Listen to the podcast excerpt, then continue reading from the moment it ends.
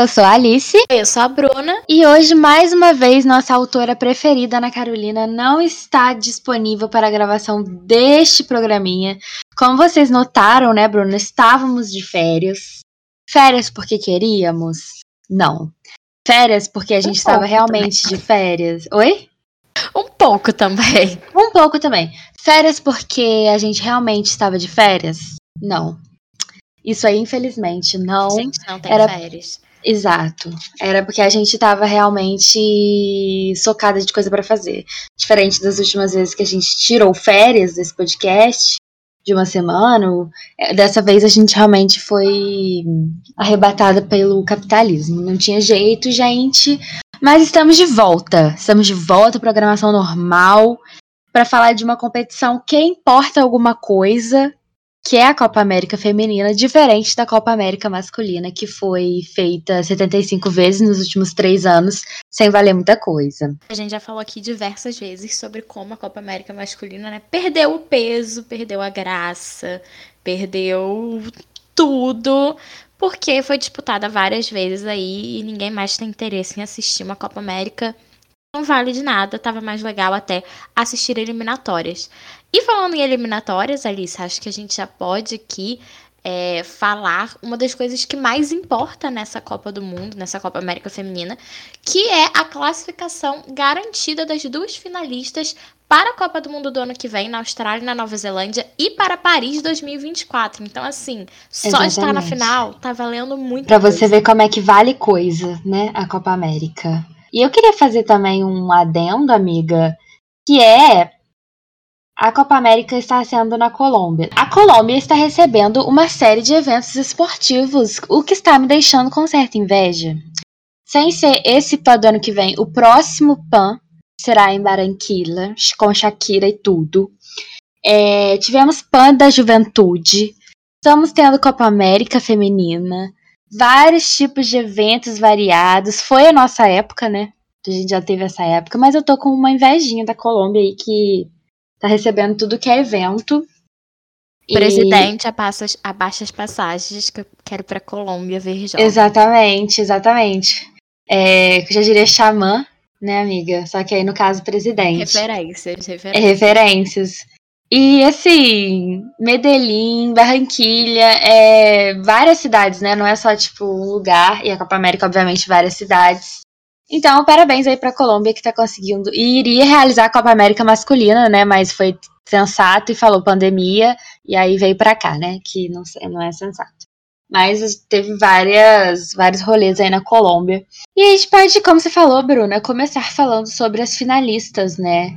Dona Colômbia e seu Brasil com as nossas meninas. Com um time novo, né, amiga, da Dona Pia, assim, vários jogadores que a gente já conhecia, né, mas não temos mais nesse time da Copa América, né, porque Marte está lesionada. Até por negligência aí da, da Pia, a gente já falou isso outras vezes, mas é um time que não tem as veteranas, é um time completamente com a cara dela. Ela e tá fazendo a transição ali da nova geração do futebol brasileiro é uma é. transição é. necessária e acho que a gente, como espectador, como torcedor, também vai ter que se acostumar com isso, porque a, a galera, a geração, né? A formiga é de uma geração anterior, mas a geração da Marta, da Cristiane, daqui a pouco vão parar de jogar bola, gente. E é muito Sim. triste pra gente que cresceu acompanhando o futebol feminino delas, né? E torcendo por elas. E a gente sabe que elas fizeram história.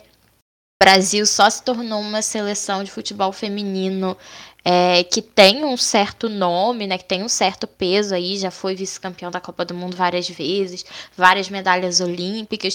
Por causa delas, a gente tem a melhor jogadora de futebol de todos os tempos, mas tem que fazer essa renovação e essa Copa América está é, tá sendo muito importante para consolidar e para ela fazer ali alguns testes. Tanto é que teve uns jogos que o Brasil, que é grande favorito, teve um pouquinho abaixo, mas acho que o importante era chegar nessa final e agora ganhar essa final, porque é tudo um processo, né? O time não vai se encaixar do dia para noite e sair aplicando 7 a 0 em todo jogo. Coisa que eu achei importante também, né, que além desse time ter a cara dela, é a primeira vez numa competição né? Ano que vem tem Copa do Mundo, graças a Deus, mas é a primeira vez numa competição que a gente conhece todas as jogadoras que estão na seleção, quem acompanha futebol, obviamente, né? Pelos clubes, né? A gente sabe aí de onde vêm as jogadoras, né? Porque o Campeonato Brasileiro, muito além do que ainda pode ser, tá, gente? Pelo amor de Deus. Mas a gente tem noção de onde está vindo as jogadoras que a gente fala do time, né?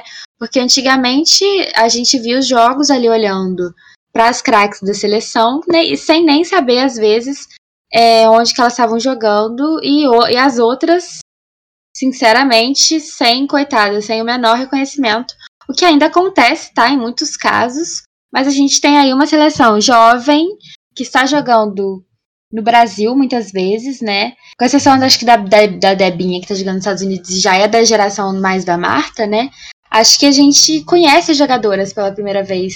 Isso falando isso sem falar de seleção brasileira, falar de Bia Zanerato no Palmeiras, né? E entre outros exemplos aí. É, no Corinthians, que já é. Exato, referência no Corinthians, né? A gente sabe, conhece, né? E tá acompanhando minimamente, o que é muito legal para elas, pra gente, né? E pro futebol brasileiro, claro, né? Novas ídolas, novos momentos. E falar um pouquinho da Colômbia, né, gente? Porque nem só de patriotismo Seleção Brasileira Feminina vive este podcast, né? Colômbia, jogando em casa, muito, muito tem o fator, né, de pô, facilitar muito, né? Só não, só não facilitou pra gente na Copa do Mundo o fator em casa, né? Mas, né, traz um, um aspecto especial. E a Colômbia é uma das maiores potências do futebol da América do Sul, né? Que é fraco. Né, a gente tem, além do Brasil, que é muito multicampeão nas Libertadores, né? Tem alguns times da Colômbia que já ganharam. A, aquele Flores Íntimas, alguma coisa íntimas, que é um nome muito estranho. Mas tem alguns times que já ganharam e competem, né, ativamente na Libertadores. É um futebol que tem cara, né, que tem rosto já, que já tem um trabalho feito. Coisa que a Argentina ainda não tem, infelizmente, né? Entre outros clubes aí, né, a América Latina é um continente, a América um do Sul é um né? Exato. E é um continente que consome futebol numa intensidade muito grande e é muito atrasada no futebol feminino. A Colômbia tem um projeto em andamento. Bom, não sabemos. Aí a gente também não vai fingir que sabe Ou muito. chegou na final da Copa América, né? Então, Exato. Assim, e ganhou já tem. Coisa. E tem clubes que já ganharam competições, né? Que fa fazem frente com os clubes brasileiros de vez em quando. E nós estamos aí na nona edição da Copa América e o Brasil tem simplesmente sete títulos, estamos rumo ao octa. E o único outro país que tem título da Copa América é a Argentina, que ganhou a final sobre o Brasil em 2006, né, já tem aí um tempinho, mas acho que realmente as três seleções de futebol feminino que despontam um pouquinho mais na América do Sul é Brasil, muito na frente, a Argentina e a própria Colômbia agora. A gente tem aí, amiga, um quadro de artilharia muito diversificado, tá?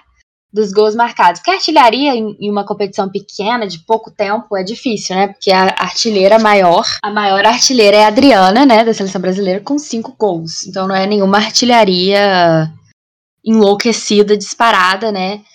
Mas a gente tá em vários países aí, tá? A gente tem a Yamila ou Jamila, provavelmente na Argentina, Rodrigues, Argentina com quatro gols, e a Debbie empatada com ela com quatro gols. Jéssica Martinez, com três gols, né? Porque tem muita gente empatada. Eu vou falar aqui o nome das jogadoras, né? Só pra gente ter aí conhecimento. A venezuelana De Deina Castellanos, Bia Zanerato com três gols. Aí só na quarta, com, com dois gols, que a gente tem a Manuela Venegas, da Colômbia, a Ari Borges, do Brasil, e aí várias colombianas, ó. A Maíra Ramírez, também a Linda Caicedo. Gente, Caicedo é um sobrenome obrigatório na Colômbia se você quiser jogar futebol. Com certeza, eu tenho essa teoria, amiga. Todo mundo tem esse sobrenome. Tem os dois jogadores colombianos, Caicedo, enfim, apenas uma curiosidade. E a Argentina, Eliana Stabile. Nossa, muita gente com dois gols, gente, muita gente. Aí, aí vai. Aí é uma coisa sem fim. Com um gol, então, né? E aí a gente tem, você vê, bem diversificado, né? Tem Chile, tem Venezuela, tem Argentina, mas realmente os times fracos, né? O Brasil realmente sobrou, tá sobrando aí na competição. A gente até esperava que sobrasse mais, né? Mas foi o que a gente comentou aqui sobre Sim. a equipe tá em renovação essa semifinal, por exemplo, contra o Paraguai. Teve muitas chances de gol que o time pecou um pouco ali na finalização. Acho que todo mundo tinha essa sensação, né, por ser uma competição fraca e o Brasil tá acima da, das adversárias, né? Na teoria ter um time melhor, ter um trabalho melhor, ter uma posição melhor no ranking da FIFA. A gente achou que ia sobrar um pouquinho mais, mas eu, eu entendo que está num processo de renovação. A gente vê que a própria Pia não está satisfeita, satisfeita com a classificação, obviamente, mas não satisfeita com o placar, né? Com a conversão, porque o Brasil está tendo muitas chances e está pecando muito ali na finalização. Então, é todo um processo. Acho que o importante é ganhar essa Copa América também e ir construindo a equipe aos pouquinhos e construindo confiança, né? Porque a preparação mesmo para a Copa do Mundo vai acabar vindo mais dos amistosos, que a gente já consegue marcar amistosos com seleções europeias, com outras seleções até aqui da própria América, Estados Unidos, Canadá que tem grupos muito mais fortes, né? Que realmente é o tipo de jogo que você tem que usar para se preparar para uma Copa do Mundo. E aí, eu como botafoguense, né, eu tô confiando em muitos processos, tô ficando irritada já. Confiar em tanto processo que tem, né? Eu acho que a Pia tá fazendo um trabalho sério, acho que ninguém pode dizer que não tá, né? Ela tá. A gente ficou chateada com algumas decisões dela, né, pra Olimpíadas, né? Porque. Por questões de coisas que a gente né, divergiu, mas o trabalho é um trabalho muito considerável, né? A Pia é muito renomada e ela faz jus aí ao nome que ela tem, né, dentro do futebol feminino. E como essa Copa América ela é bem mais curta, né? São apenas dois grupos, a gente vai direto aí para semifinais, é bem rapidinho. A final já vai acontecer nesse sábado, dia 30 de julho. Vai ser às 9 horas aqui no horário de Brasília no horário do Brasil. E a Copa América Feminina tá tendo transmissão completa dos Jogos do Brasil pelo SBT. Então, assim, tá facinho de você assistir. Não tem desculpa nenhuma para não ligar essa televisão e curtir um futebolzinho no sábado à noite. Rodada do seu time e Copa América final. Torcer pro Brasil muito. Comemorar. A gente pode ser octa, literalmente dona das Américas. Procura esse rival. Entendeu? E então a gente mandar as energias aí torcer muito. E esse final de semana a gente também vai ter a final da Eurocopa Feminina, que mês de julho foi um mês aí ótimo para o futebol feminino.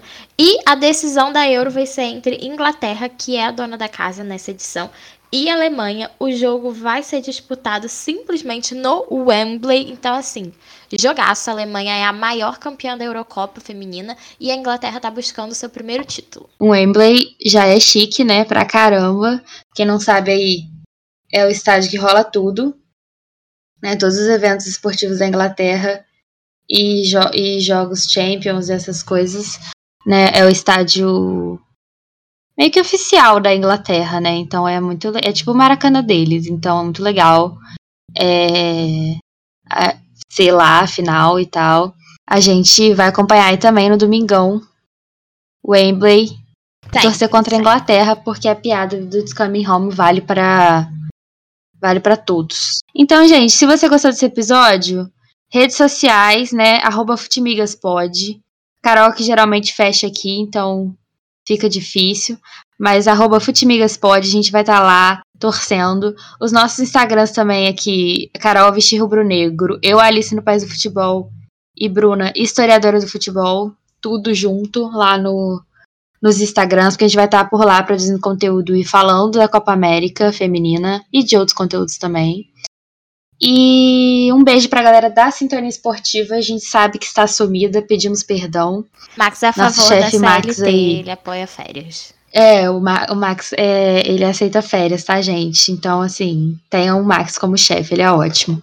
Um grande beijo para todo mundo e até a próxima. Tchau!